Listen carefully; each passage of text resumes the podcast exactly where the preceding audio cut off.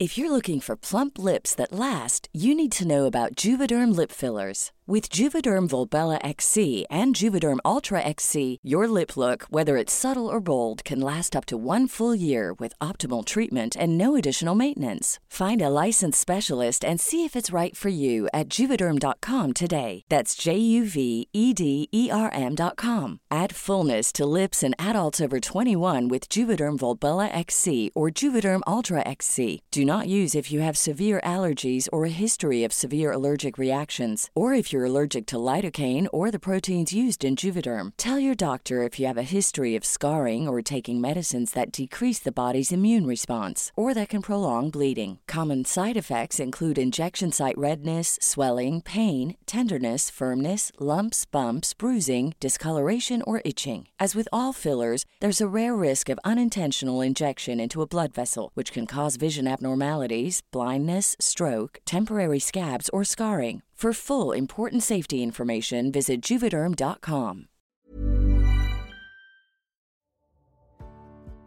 ¿Qué tal si dedicas 5 minutos al día para hacerte consciente de tus emociones?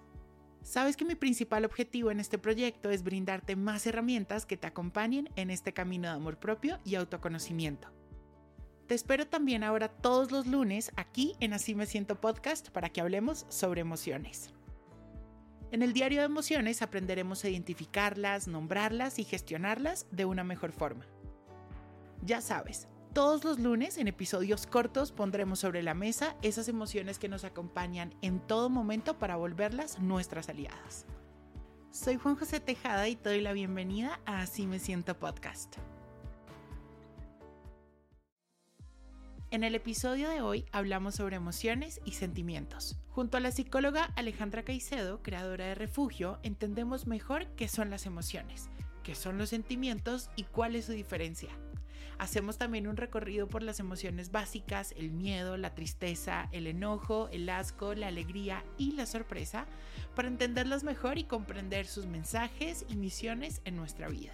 Recuerda seguir Así Me Siento Podcast para que no te pierdas ninguno de los episodios. Deja tus comentarios sobre este episodio que los leo todos y te espero en mis redes sociales, arroba Juan José Tejada, con más contenido hecho especialmente para ti. Bienvenidos, bienvenidas y bienvenides. Hola, mi Ale, ¿cómo estás? Hola, Juanjo, muy bien, gracias por la invitación. También estoy muy feliz de estar aquí. Oye, mi Ale, pues la primera pregunta que te tengo, y creo que me gusta mucho partir de ahí, es porque realmente hay muchas personas que no saben qué son las emociones. De pronto nos han hablado algo, y esto te lo digo porque una vez estaba dictando una conferencia y pregunté, ¿no? Como, em, ¿quiénes me pueden decir más de cinco emociones o qué emociones conocen? Y te lo juro, en esa conferencia no hubo una persona que me nombrara más de tres, cuatro o cinco cuando podemos llegar a, sentir y a vivir más de 150 emociones, ¿no? Entonces, justo eso, ¿qué son las emociones? También, ¿qué es, cuál es la diferencia entre emoción y sentimiento? Que creo que ahí lo tenemos un poquito confundido. Bueno, esa pregunta es hermosa. Yo empezaría retomando tus palabras por decir que la forma de empezar como a conocer este mundo es justamente empezando a conocer sus palabras. O sea, yo también pongo mucho el ejemplo de el no conocer las emociones es casi como si uno fuera a vivir en un país toda tu vida sin saber el idioma. O sea, es muy difícil existir sin reconocer las palabras en las que tú estás todo el tiempo habitando emociones, que eso también es súper clave entender. O sea, no hay momento del día en el que uno no sienta algo. Así uno esté tranquilo, la tranquilidad también hace parte de este mundo emocional, ¿no? Entonces, respondiendo un poco a esta pregunta de qué son las emociones, también para aterrizarlas como algo mucho más concreto, a mí me encanta encontrar cómo pues entender la raíz de la misma palabra. Emoción viene de la raíz latina que es emovere, que literal lo que significa es un impulso que me lleva a la acción.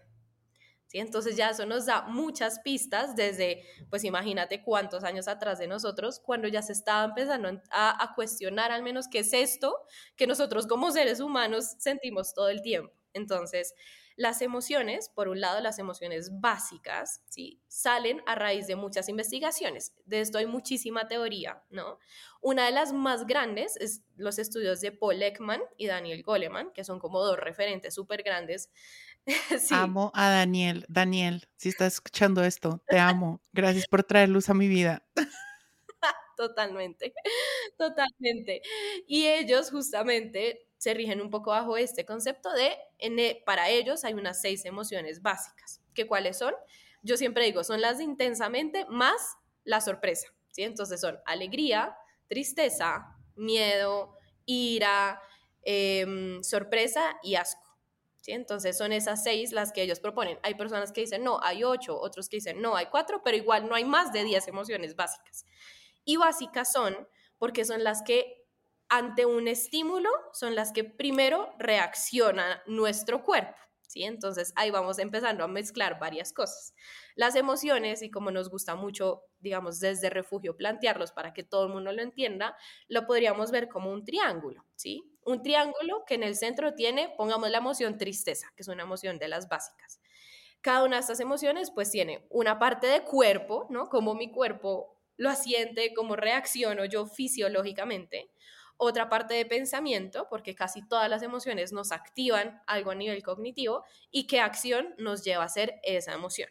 ¿sí? Entonces, las emociones básicas, de nuevo retomando estas como estas posturas de las seis, seis emociones básicas, cada una tiene este, este triangulito. ¿sí? Entonces, son, eh, las emociones son mucho más intensas que los sentimientos, duran mucho menos, una emoción sube y baja mucho más rápido que un sentimiento, eso es otra diferencia.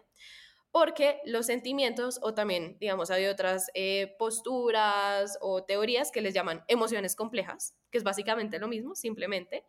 Los sentimientos o emociones complejas duran mucho más en el tiempo, son menos intensas, ¿sí? Y hay muchísimos más, que ahí es de donde sale las ciento y pico, doscientas y pico como emociones complejas que tenemos, ¿sí? Entonces, estas son como las dos diferencias pues como más, más evidentes entre emociones y sentimientos. Ok, entonces la emoción es básicamente esa respuesta casi inmediata a estímulos, ¿no? Que podamos tener. Y el sentimiento es esta experiencia un poco más personal y subjetiva de estas emociones, ¿correcto? Y que puede ser un poco más ya todos los derivados que hay de estas emociones básicas. Exactamente. Y ahí ya se forma como todo, toda una red, ¿no? Como de, complejidad emocional.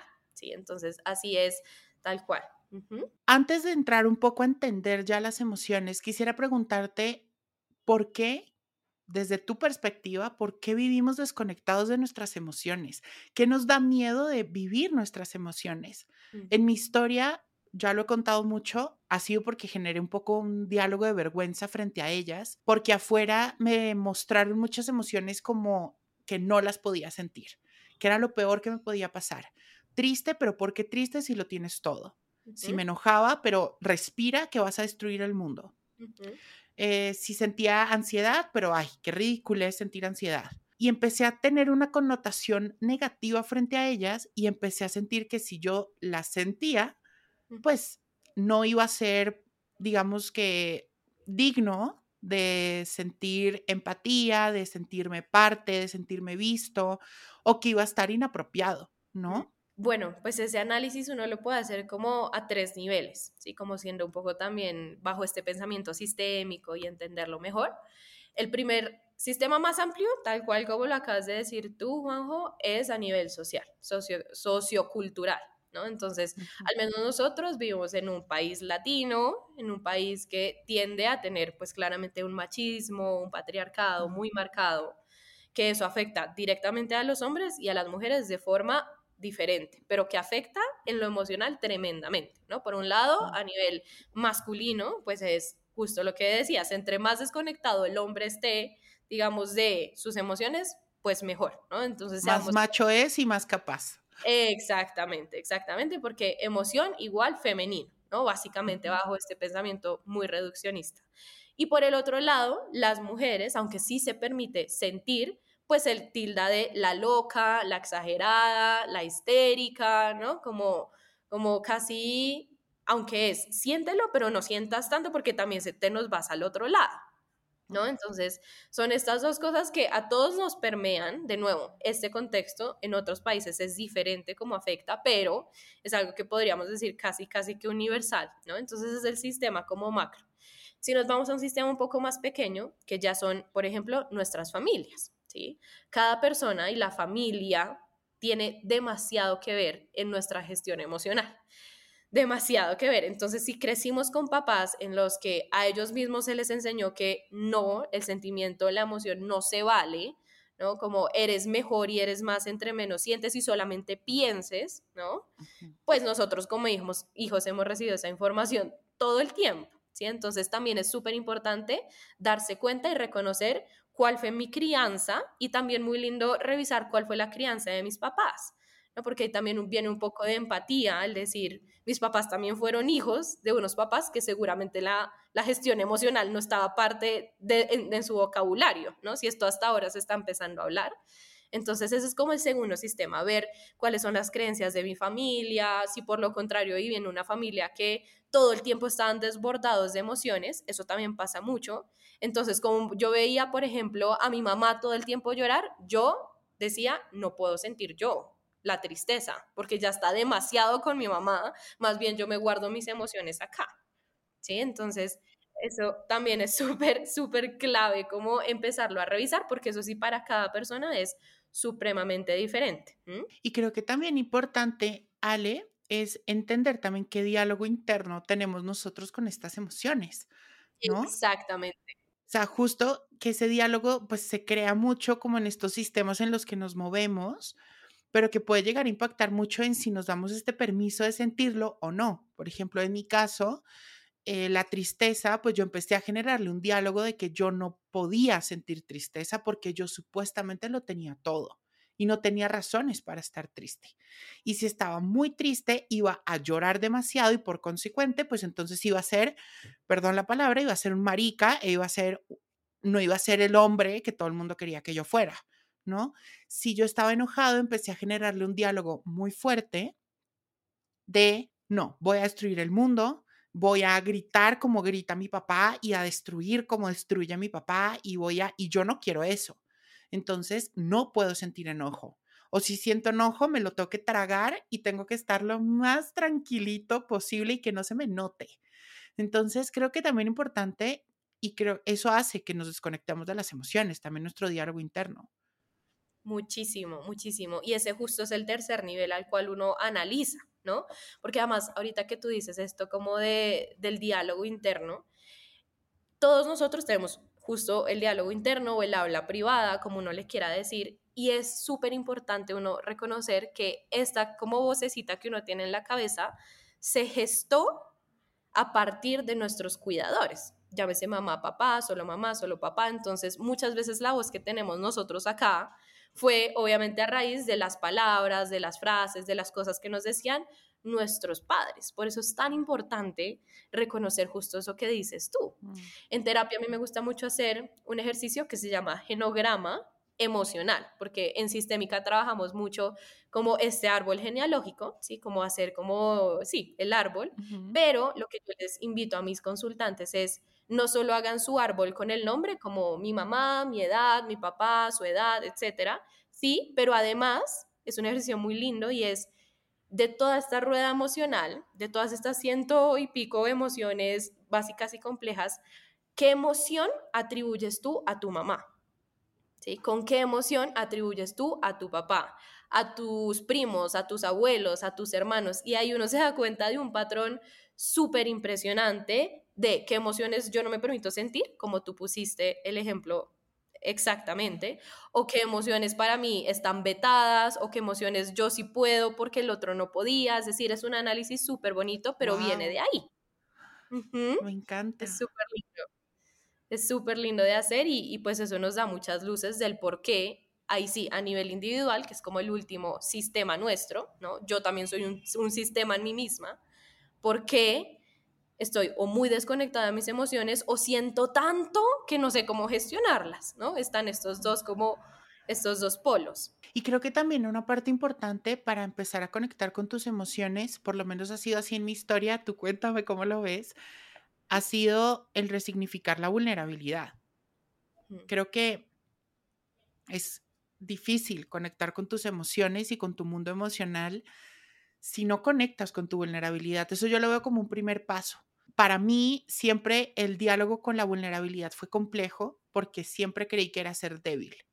Y yo podía hacer todo en la vida menos débil, porque imposible por lo que me dijeron afuera, por lo que, por esas etiquetas que yo también me empecé a comprar, por esa historia que yo me contaba en mi cabeza, no me permitía ser vulnerable, porque creía justo esto, ¿no? Y con el tiempo me di cuenta que ser vulnerable no es ser débil, que ser vulnerable es donde puedo conectar no solo conmigo, sino también con los demás, y encontré ahí un poder enorme que hoy me llevó a tener un podcast y hacer todo lo que hago, pero encontré mucho poder ahí y encontré además como un, lugar de paz, porque yo vivía en batalla constante con mis emociones. Por lo que tú decías, es imposible que tú no estés sintiendo algo.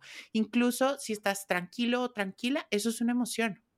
Entonces, claro, yo vivía en esta batalla y cuando conecté con la vulnerabilidad y entendí que ahí era donde estaba mi fuerza y que ahí era donde podía conectar conmigo, pues encontré paz. Y encontré el espacio para justo como sentarme con cada emoción, a hablar y a entender a qué venía, qué me quería decir y, dejé un poco como esta batalla tan dura y tan cansada que era no sentir. completamente. Y la vulnerabilidad es hermoso. O sea, también trabajo mucho ese tema y es en la vulnerabilidad de una valentía tremenda, ¿no? Y esto también, eh, por ejemplo, como Brené Brown seguramente la... Ay, no, la amamos, Ale. La amamos, la amamos. Em, tiene mucha sabiduría en todo lo que se propone, ¿no? Y es que, de nuevo, son temas que hasta ahora se están empezando a hablar. Sí. Y entonces, para personas que jamás, a mí me pasa mucho en consulta, a veces que yo traigo este tipo de cosas, ¿no? Como ábrete a la vulnerabilidad, conecta, es como, pero ¿cómo así? O sea, la vulnerabilidad, justo lo que dices tú, toda mi vida me han dicho que es lo último que yo debo ser. Entonces, el dar espacio para la vulnerabilidad te conecta con el otro y eso es lo más hermoso que tiene el ser vulnerable. Y te permite conectar contigo, ¿no? O sea, también muchas personas me han preguntado, pero es que ¿cómo soy vulnerable? Le dije, ay, es que es complejo porque no quisiera darte un paso uno, paso dos, paso tres, pero creo que lo más fácil que puedes hacer para conectar con tu vulnerabilidad es precisamente bajar esos muros y ese estado de de pelea constante contigo y con los demás, ¿no? Es con todo y con miedo permitirte sentarte en la incomodidad de sentir, de tener esa conversación, de expresar lo que estás sintiendo o pensando, así no lo entiendas mucho, puedes hacerlo ahí, ¿no? La, la vulnerabilidad es incómoda porque no estamos muy acostumbrados a sentir eso, pero creo que eh, sí es como ese primer paso para conectar con tus emociones, precisamente porque es un lugar en verdad en el que no hay batalla, ni con los demás ni contigo, que además la vulnerabilidad va muy cerquita a la empatía y eso nos ayuda también a conectar mucho más.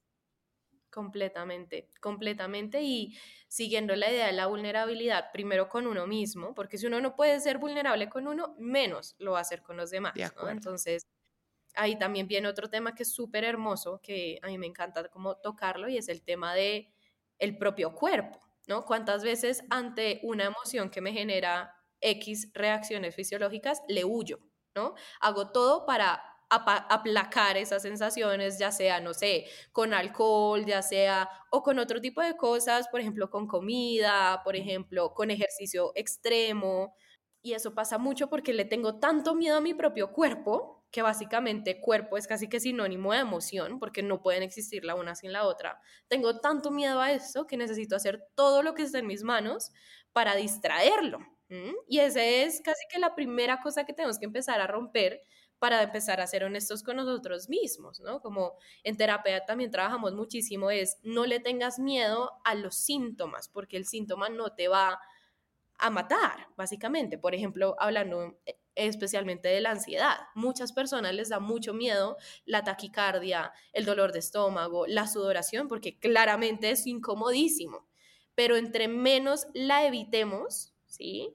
Y más la permitamos existir, va a bajar mucho más. ¿sí? Y que además esas, esas reacciones físicas te ayudan a identificar entre emociones.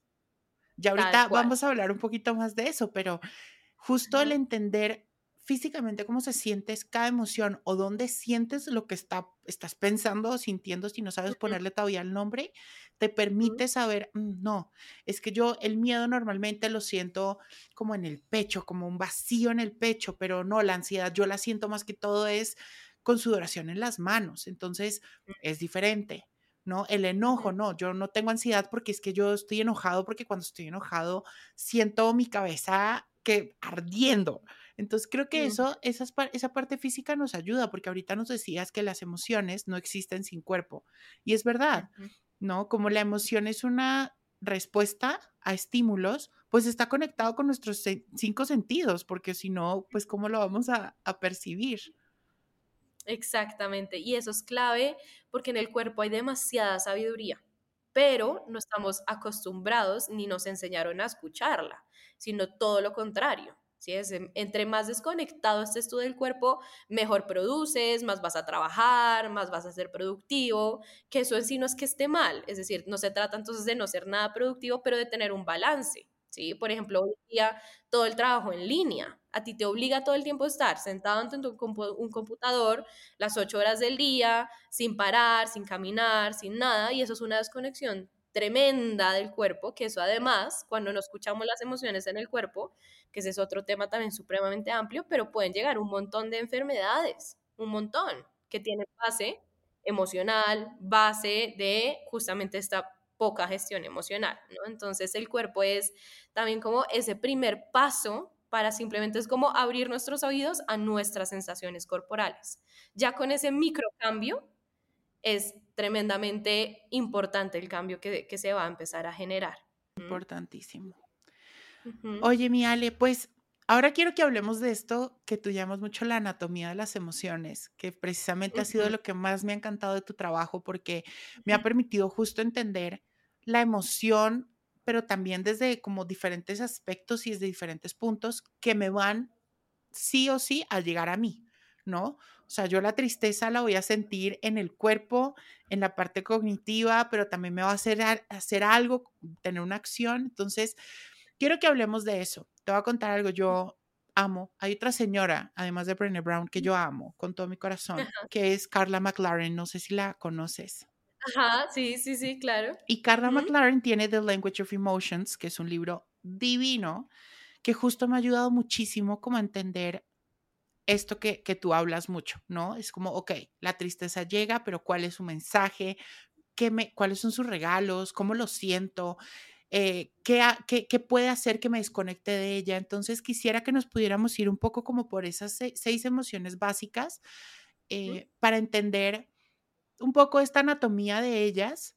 Ya después entrar a todas las otras emociones y sus derivados, ya va a ser otro episodio, pero por lo menos de estas seis emociones básicas, entender ¿Cómo la puedo llegar a sentir? Sabiendo que todas las personas podemos sentirlas de manera diferente, pero ¿cuáles son estos síntomas un poco como, no sé, característicos de la emoción? ¿Qué, pensamientos, qué ideas pueden llegar? ¿Qué mensaje tiene esta emoción? ¿A qué llega? Em, y no sé, cuéntame, empecemos por la que tú quieras. De una, perfecto. Bueno, pues eh, si lo empezamos así con las seis emociones, Podríamos empezar, por ejemplo, con una de las que además tiene muy mala, muy mala fama, que es, por ejemplo, la ira. ¿no? La ira, además, resignificarla es súper hermoso, sobre todo, por ejemplo, a estas personas que nunca se permiten sentir ira, que pasa muchísimo, pasa mucho en mujeres, sobre todo, ¿no? Porque la ira o el estar enojada está mal visto, lo que ya hemos conversado, pero el empezar a resignificar como su mensaje en particular de la ira es casi de defensa. O sea, la ira te está defendiendo ante algo que está amenazando algo que es importante para ti. ¿sí? Por ejemplo, no sé, si para ti es súper importante la justicia, me voy a poner un ejemplo como más macro, y estás viendo a alguien que está haciendo daño intencional a otros o que no se está generando justicia, eso lo que haces, te llega la ira porque está defendiendo justamente eso en lo que crees tú, tus valores, tus principios. Entonces ahí empezamos a ver la ira no como una emoción que, ay, qué pereza, porque no me gusta sentirla, sino como, ok, ¿qué me estás queriendo decir acá? ¿Qué, qué estoy defendiendo yo? ¿Qué me está moviendo? Esto a nivel casi que visceral, ¿no? Porque la ira te mueve casi que desde el estómago, ¿qué es eso valioso que está siendo puesto en peligro? ¿Sí? Como que quiero yo defender. Entonces eso es súper lindo verlo de esa manera, esa emoción en particular, que de nuevo está muy mal vista. No, y divino porque además llega a ayudarte a precisamente lo que tú dices, ¿no? A poner límites. Tal cual, tal cual. Así es. La ira te protege cuando llega una situación en la que ya no quieres estar ahí o te están haciendo algún mal. Head over to Hulu this March, where our new shows and movies will keep you streaming all month long. Catch the award-winning movie Poor Things, starring Emma Stone, Mark Ruffalo, and Willem Dafoe. Check out the new documentary, Freaknik, The Wildest Party Never Told, about the iconic Atlanta Street Party. And don't miss FX's Shogun, a reimagining of the epic tale starring Anna Sawai. So, what are you waiting for? Go stream something new on Hulu. How would you like to look five years younger? In a clinical study, people that had volume added with Juvederm Voluma XC in the cheeks perceived themselves as looking five years younger at six months after treatment. Look younger, feel like you. Add volume for lift and contour in the cheeks with Juvederm Voluma XC. Reverse signs of aging by adding volume to smooth laugh lines with Juvederm Volure XC. For important safety information and to find a licensed specialist, visit juvederm.com. That's J U V E D E R M.com. Not for people with severe allergic reactions, allergies to lidocaine, or the proteins used in Juvederm. Common side effects include injection site redness, swelling, pain, tenderness, firmness, lumps, bumps, bruising, discoloration, or itching. There's a risk of unintentional injection into a blood vessel, which can cause vision abnormalities, blindness, stroke, temporary scabs, or scarring. Talk to a licensed specialist to find out if it's right for you. ¿No? Entonces ahí es donde, si la gestionamos de una forma adecuada, es tremendamente pues positiva para nosotros, ¿no? Obviamente ahí viene de nuevo el triangulito la ira, entonces, si la vemos de esa manera como en anatomía de las emociones, su respuesta corporal, aunque sí es muy propia de cada persona, tiene mucho que ver con esta tensión muscular, tiene mucho que ver con esta subida de temperatura, como tú dijiste, ¿no? Como la cara roja, ¿no? Como tiene que ver con esto tal cual, como un poco lo, lo pintan en intensamente, que era rojita. Sí, sí, sí. tiene mucho que ver como con estas reacciones fisiológicas. Y creo que toda esa, toda esa tensión del cuerpo y como esa subida un poco como de tensión que te hace sentir ese calor, si lo vemos un poco también desde la parte fisiológica, es porque pues como animales que somos, pues la ira nos permite poner límites y eso en el mundo un poco animal, poner límites es salir corriendo o es atacar o es, ¿sabes? Qué interesante. Completamente. Completamente. Entonces, desde ahí uno puede hacer un análisis en todos los sistemas posibles, ¿no? Pero la ira, entonces, a nivel fisiológico, es eso. Y Miale, qué buenas preguntas me puedo hacer para conectar con mi ira, para entenderla mucho mejor. Bueno, por un lado sería, ¿qué está puesto, qué se está poniendo en riesgo en este momento? ¿Sí? Porque ahí vamos a identificar qué es eso valioso que se está poniendo en riesgo. Por ejemplo, vamos a ponerlo en un contexto mucho más cotidiano. Me da mucha ira cuando me voy a inventar, mi jefe está siendo injusto conmigo. ¿Sí? Les da, le da un trato diferencial a mis compañeros y no a mí. ¿Por qué la ira se despierta ahí? Porque para ti es muy valioso, por ejemplo, tu trabajo. O para ti es muy valioso eh, el respeto, ¿no? Como la, equidad. Y por eso está llegando. Entonces ahí casi que la pregunta clave sería esa. ¿Qué es lo valioso para mí que se está poniendo en juego en este momento? Wow. Eso sería como lo que, lo que podríamos como empezar a indagar desde ahí. Y claro, para cada persona, cada emoción se va a detonar por circunstancias diferentes. Mm. Pero de nuevo, a nivel universal, digamos, la ira se genera por injusticias, por que me están haciendo daño o le están haciendo daño a alguien que amo. Ahí sale como, por eso está mucho como, si uno lo pinta más cómico, como la mamá leona, ¿no? Porque se está poniendo en riesgo la vida de sus hijos, en ese caso, entonces sale la mamá a defender, ¿sí? Entonces, así es un poco como, como la ira funciona en nosotros y que igual les invitaría a todos quienes nos están escuchando a que puedan literalmente hacer su triangulito con cada emoción. Entonces, poner el triángulo de mi ira, como la veo yo, o sea, a nivel físico, a mí, Alejandra, o a Juanjo, cómo se me ve la ira. ¿No? ¿Qué tipo de pensamientos me detona? Por ejemplo, en tu caso, Juanjo, lo que nos compartías antes de todo este proceso seguramente era, no la puedo sentir. Sí, no. No, no la quiero sentir, ¿sí? Y la acción tuya era, pues, reprimirla, básicamente. Sí, huirle. Corría como loco del enojo y de la ira. Exactamente, exactamente. Que una gestión adecuada de las emociones es tener coherencia entre cada una de estas como punticas de este triángulo. Y es que yo entendí, justo yo entendí en eso que el tener, o sea, el sentir el enojo no me iba a hacer acabar con el mundo. O sea, ahí cuando acabamos con el mundo es precisamente posiblemente porque le hemos venido reprimiendo por tantos años que evidentemente explota porque Ojo ahí. E, en cualquier momento tus emociones van a salir por algún lado, por algún lado. Pero cuando yo empecé como a saber cómo gestionarla mejor, cómo expresarla, cómo también permitírmela sentir sin hacerme daño tampoco, pues logré y hoy en día puedo decirte que me, siento la ira y siento el enojo y como decimos acá en Colombia, me emputo mil veces. Mucho. pero, pero ya no, grito como un loco, ya no rompo cosas, ya no, no, la puedo gestionar de una forma mucho más sana, expresando de, ¿sabes qué? En este momento no quiero hablar contigo porque estoy muy enojado. O esto, o pudiendo expresar de lo que acabas de hacer realmente me enojó mucho por A, B y C. Hablamos más cuando esté más tranquilo y me retiro y me doy el permiso de estar enojado. Entonces, como que si el poder gestionar de forma más sana estas emociones, te ayuda también a resignificarlas. Ok, entonces, ira, check, ya la entendemos. ¿Cuál otra? Listo. La siguiente, poniendo en otra valencia emocional, digámoslo, pues sería la alegría, que esa tiene una excelente fama. No tiene una muy buena fama, pero hoy en día también se nos ha ido para el otro lado, ¿no? Muchas personas buscan constantemente estos highs, ¿no? Estos picos de alegría todo el tiempo que eso tampoco, de eso tampoco se trata una gestión emocional adecuada. ¿no? Es poner que todas nuestras emociones estén en una balanza y que ninguna tenga un peso mayor que otra.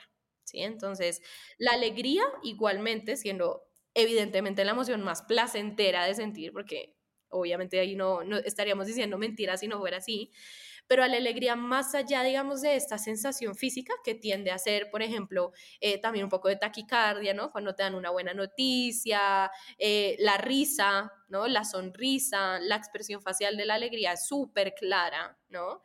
Pero además hay algo que a mí me encanta de la alegría y es que yo me atrevería a decir que es la emoción más social que tenemos. ¿Tú puedes sentir alegría solito? Claro que sí, pero si tú la compartes con otro, eso es como se magnifica como de una forma potencial y es hermoso, es una emoción que te invita a conectar y a vincularte con otros. Y nos recuerda además de lo que es valioso para mí. Si para mí es súper valioso mis amistades, ¿no? Mis amigos. Cuando estoy con ellos, seguramente mi alegría se duplica porque estoy conectando y porque me está recordando de aquello que para ti tiene mucho sentido. ¿Qué pasa con la tristeza, Miale? Ahora cuéntanos de la tristeza.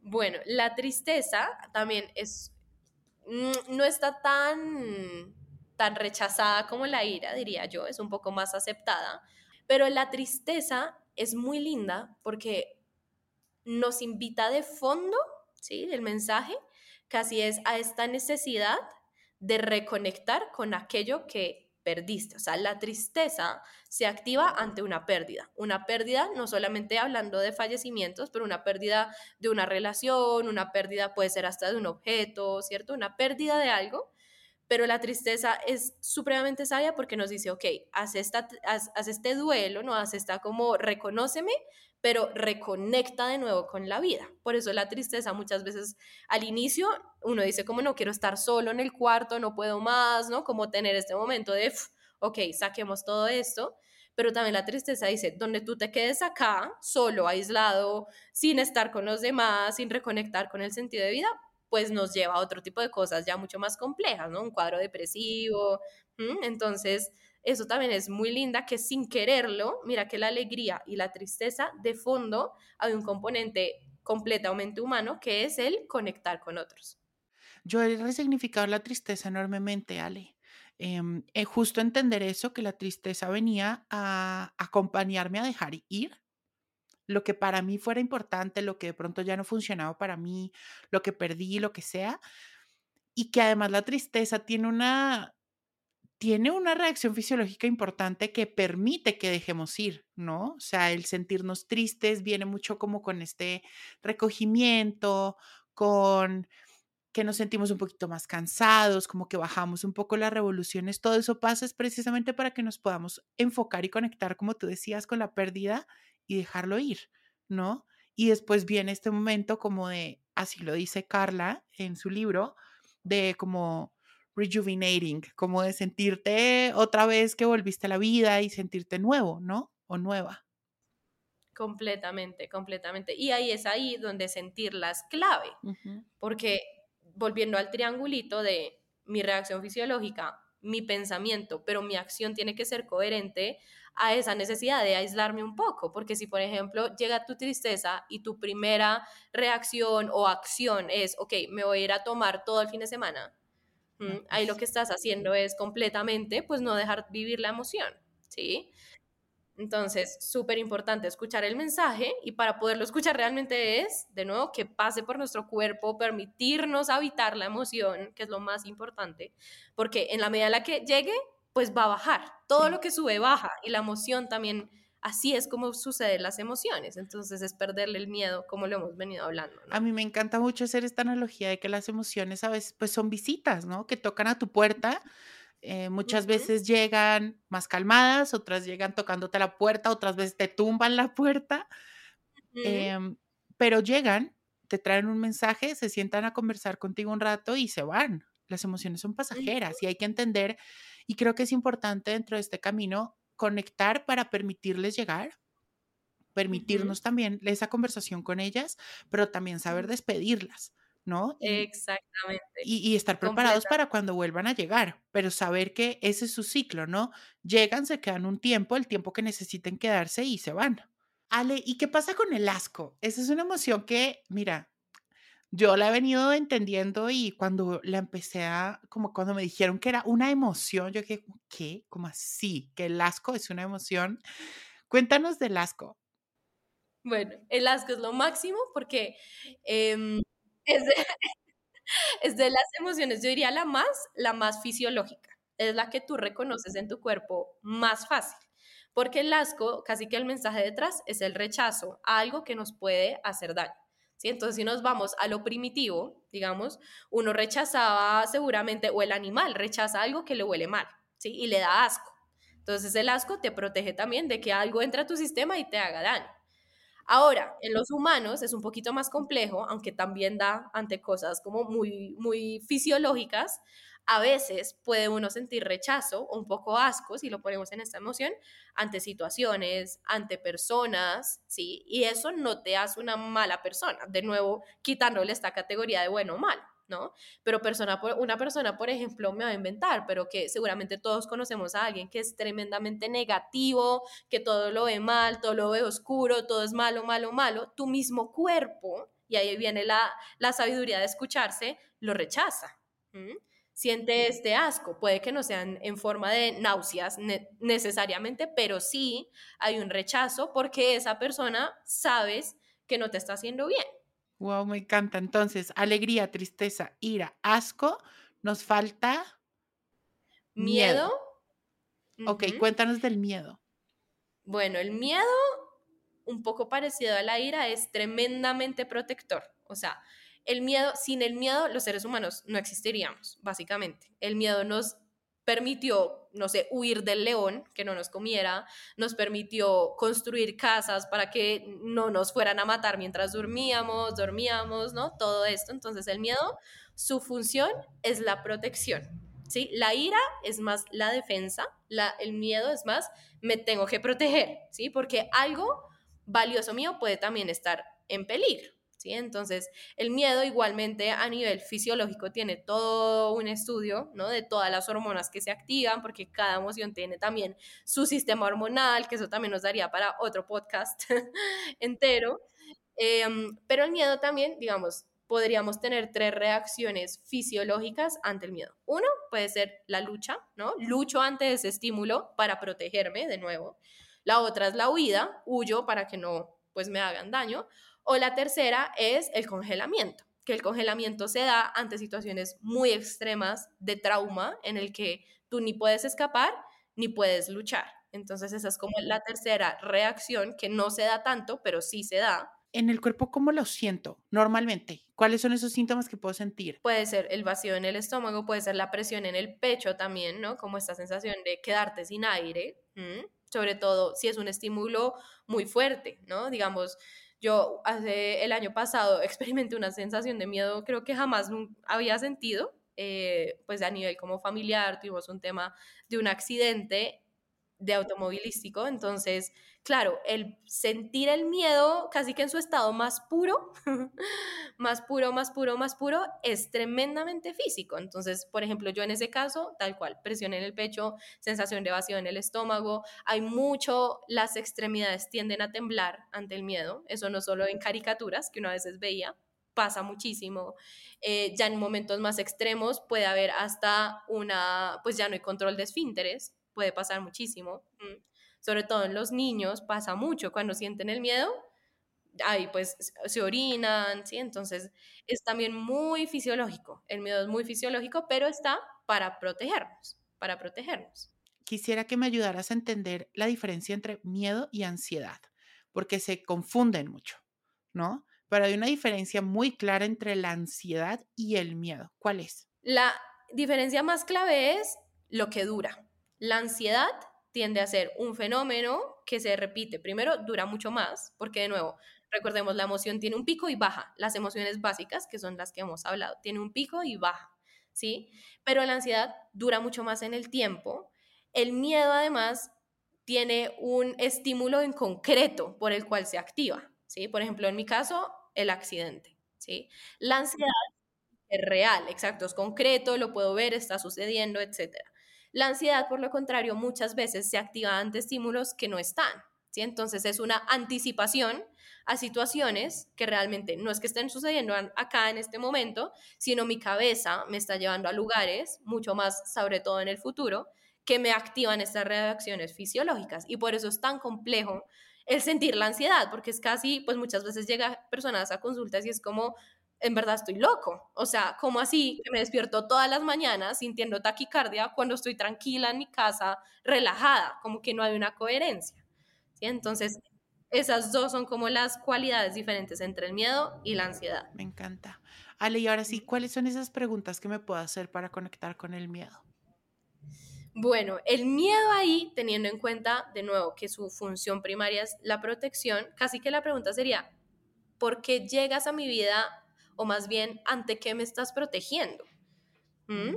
¿Cuál es esa cosa que está puesta en riesgo? Por ejemplo, vuelvo a traer mi experiencia. En ese momento llega el miedo porque me estaba protegiendo de la posible pensamiento de voy a perder a este familiar, por ejemplo, porque eso era lo valioso para mí. ¿Sí? Entonces, sería un poco eso, como de que me estás protegiendo. Ok. ¿Mm? Ale, la sorpresa. Creo que esa es una emoción que, pues sí, la hemos, yo creo que la hemos sentido muchas personas, pero como emoción, creo que nunca nos hemos detenido a pensarla. Cuéntanos un poco de esa emoción. Bueno, la sorpresa diría yo que es la emoción más breve. Sí, la sorpresa, justo, me encanta que has dicho, pocas veces nos detenemos a pensarla, es porque no tenemos tiempo de pensarla, porque ocurre demasiado rápido, demasiado rápido. Además, yo veo mucho la sorpresa que llega pero casi siempre depende mucho de otra emoción con la que llegue. Por ejemplo, es diferente que yo te dé una sorpresa de Juanjo, te acaban de nominar a un super premio, ¿no? Pues ahí, no, la sorpresa viene de una con la felicidad. Pero si yo te digo como Juanjo, tengo una muy mala noticia, esto le acaba de pasar a un familiar tuyo. Pues viene con el, con el miedo, con la tristeza. Exactamente. Entonces, la sorpresa por eso es tan cortica, ¿sí? Es muy cortica y depende completamente del estímulo que nos la active, ¿sí? Mm. Pero su mensaje, casi, casi, si lo pudiéramos, así sea una vida breve que tenga, es casi que la curiosidad. ¿sí? Como la exploración, porque a ti te dicen, te tengo una sorpresa, y uno, ¡ah! ¿no? Como, ¿Qué es? ¿Qué será? ¿Sí? Entonces es un poco a abrirte a la curiosidad, sobre todo si viene acompañada, claro, de un estímulo positivo, entonces llega esta sensación de, wow, ¿no? Como quiero explorar, quiero conocer, si es un estímulo negativo, también te abre la, la curiosidad ante qué pasó, qué puedo hacer, ¿no? Como como un poco a esta exploración de lo que está pasando. Entonces, aunque es muy breve, igual tiene igual su mensaje ahí claramente pues estipulado. Me encanta. Y bueno, también creo que la sorpresa tiene pues una reacción fisiológica bastante notoria, ¿no? o sea, muchas veces son como esta, la, la, cara creo que cambia mucho normalmente cuando viene acompañada de la alegría o la felicidad, cuando viene con el miedo, la tristeza, pues también se nota mucho como está no sé cómo decirlo, como esta angustia que sentimos, como este, ¿qué pasó? ¿Qué puedo hacer? Creo que sí, interesantísimo. Ale, wow. Creo que es tenemos un mundo emocional enorme, pero que precisamente, y yo siempre lo he dicho así, ¿no? Las emociones en cierta forma son un poco esta guía para volver a ti. Creo que son, tienen mensajes muy claros, tienen funciones que no solo te quieren cuidar, proteger, sino también te invitan a vivir de una forma mucho más auténtica, ¿no? Porque realmente es lo que tu yo más auténtico necesita y quiere. Ya como última pregunta te tengo es, ¿por qué es importante para ti conectar con nuestras emociones y darnos el permiso de sentirlas? Hmm. Pues obviamente hay una respuesta a nivel personal, ¿no? Como individuo y una profesional. Como personal es porque Em, en la medida en la que me conozco más y más he adentrado en este mundo emocional, he podido vivir una vida mucho más coherente, mucho más coherente y mucho más consciente, que eso es otra cosa que nos ayuda a traer las emociones. Enorme, porque te conectan con el presente, con lo que estás sintiendo en ese momento. Sí, no hay nada más del aquí a la hora que la emoción, ¿sí? Entonces, eso ha sido espectacular, ¿no? Que para eso obviamente hay un montón de estrategias, de técnicas, eh, pero para mí me ha ayudado en eso, a vivir una vida mucho más consciente, mucho más conectada con mi cuerpo, que eso es un regalo enorme, ¿no? Que es un trabajo del día a día, pero eso. Y ya a nivel profesional, porque realmente a terapia, no porque, o sea, a terapia muchas veces llegan personas muy desconectadas o por lo contrario, con un mundo emocional tan complejo y tan vívido que no saben qué hacer con él. ¿sí? Entonces, casi que un proceso terapéutico es hacer las paces con estas emociones que sientes tú. ¿sí? Me encanta. Entonces, es hermoso y es hermoso verlo, es hermoso acompañar a personas a justamente llegar a esa, a esa tregua con el mundo emocional. Y creo que hay que resignificar el ser sensible o ser emocional. No está mal, es más, es increíble. Yo lo he entendido así porque a mí, yo siempre fui el niño rebelde, el niño emocional y el que grita mucho, ¿no? Y justo me tallaban mucho esos, esos adjetivos que usaban conmigo, pero después dije, ¿sabes qué? Sí. Y me compré esos adjetivos porque encontré ahí que estaba toda mi fuerza Creo que el poder, ese, ese mundo emocional me ha permitido tener una empatía bastante importante y, y, diferente, ¿no? Yo sí siento que tengo una empatía, a veces es complejo porque soy de más empático y siento ya muchísimo, pero eso me ha permitido conectar y eso me ha permitido no pasar por alto ni lo que está pasando conmigo, ni lo que puede llegar a pasar con otras personas. Evidentemente a veces me cuesta, con ciertas mm. personas me cuesta a veces mucho, pero, mm. pero ha sido un regalo increíble, que, que justo, ¿no? Me ha permitido eh, tener esta capacidad de empatía y de poder leer entre líneas también a muchas personas y poder acompañarles, que pues eso en mi vida ha sido eh, increíble, un regalo divino, que siento que es un poco como mm. mi misión, pero, pero wow, las emociones Sí, son increíbles.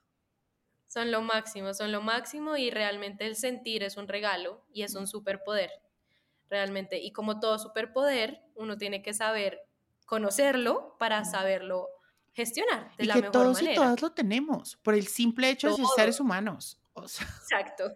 eso no, no le puedes subir lo que decía antes. Creo que Ujú. el, el- el vivir en pelea con nuestras emociones lo único que va a hacer es que la pasemos muy mal porque le van a salir por algún lado.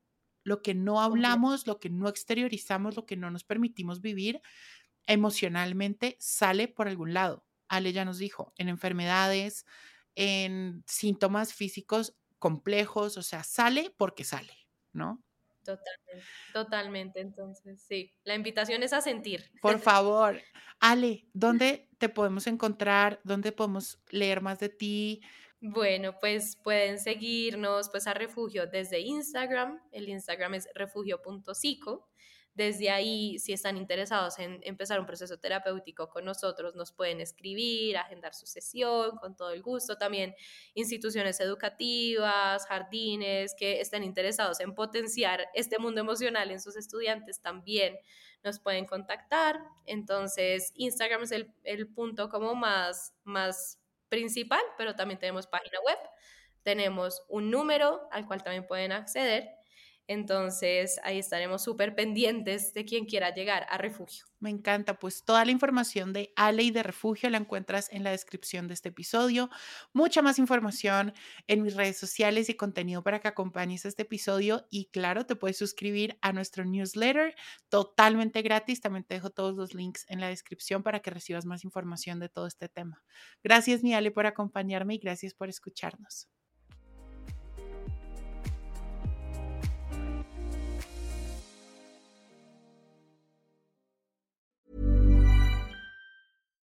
If you're looking for plump lips that last, you need to know about Juvederm lip fillers. With Juvederm Volbella XC and Juvederm Ultra XC, your lip look, whether it's subtle or bold, can last up to one full year with optimal treatment and no additional maintenance. Find a licensed specialist and see if it's right for you at juvederm.com today. That's J U V E D E R M.com. Add fullness to lips in adults over 21 with Juvederm Volbella XC or Juvederm Ultra XC. Do not use if you have severe allergies or a history of severe allergic reactions, or if you're allergic to lidocaine or the proteins used in Juvederm. Tell your doctor if you have a history of scarring or taking medicines that decrease the body's immune response or that can prolong bleeding. Common side effects include injection site redness, swelling, pain, tenderness, firmness, lumps, bumps, bruising, discoloration, or itching. As with all fillers, there's a rare risk of unintentional injection into a blood vessel, which can cause vision abnormalities, blindness, stroke, temporary scabs, or scarring. For full important safety information, visit juvederm.com.